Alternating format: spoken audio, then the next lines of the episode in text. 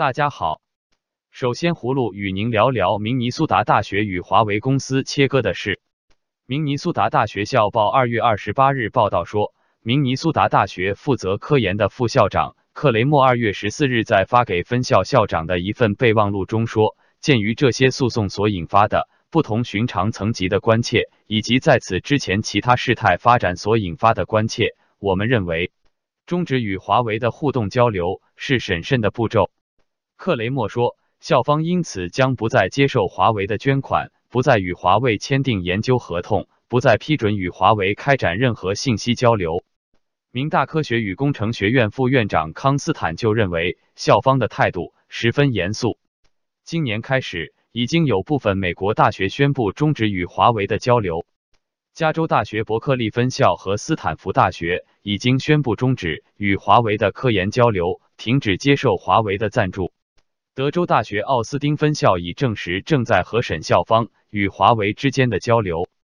加州大学尔湾分校已经移除了中国企业制造的多个影音设备。威斯康星大学正在检查中国供应商提供的视讯设备。如此同时，明尼苏达大学还决定终止与孔子学院的合作。明大校报二月二十一日说，该校的孔子学院将在学期末关闭。而密西根大学去年十二月宣布，从二零一九年开始关闭孔子学院。在此之前，美国与加拿大部分大学已经以各种理由关闭了孔子学院，其中包括芝加哥大学、宾州大学、麦克马斯特大学、北佛罗里达大学和西佛罗里达大学等。葫芦支持明尼苏达大学的决定，相信随着孟晚舟案件的审理，华为公司事件将会水落石出。接着。葫芦与您聊聊白宫为美朝河内峰会未能达成协议进行辩解的事。总统国家安全事务顾问博尔顿星期天在哥伦比亚广播公司的新闻节目上说：“真正的议题是朝鲜是否准备接受总统称之为了不起的协议，就是要按照总统交给金正恩的界定去完全去核，然后去实现伟大经济未来的发展潜力。要不然就是试图去求其次，我们对此无法接受。”博尔顿说：“所以总统坚持他的看法，他深化了与金正恩的关系。我完全不认为这是个失败，因为他保护了美国的国家利益。如果朝鲜愿意去和，我们再次展示了朝鲜的发展潜力。”博尔顿补充说：“你如果无法签一个好的协议，那么不签就是更好的选择。”博尔顿解释说：“朝鲜愿意做出有限的让步，拆除宁边核武发展中心。”作为交换，他们希望实际解除制裁。特朗普总统二零一六年初就说过，他不会去犯前几任政府犯下的错误，与朝鲜达成以行动换行动的安排，让朝鲜受益。但博尔顿也表示，美国与朝鲜的未来谈判目前尚不确定。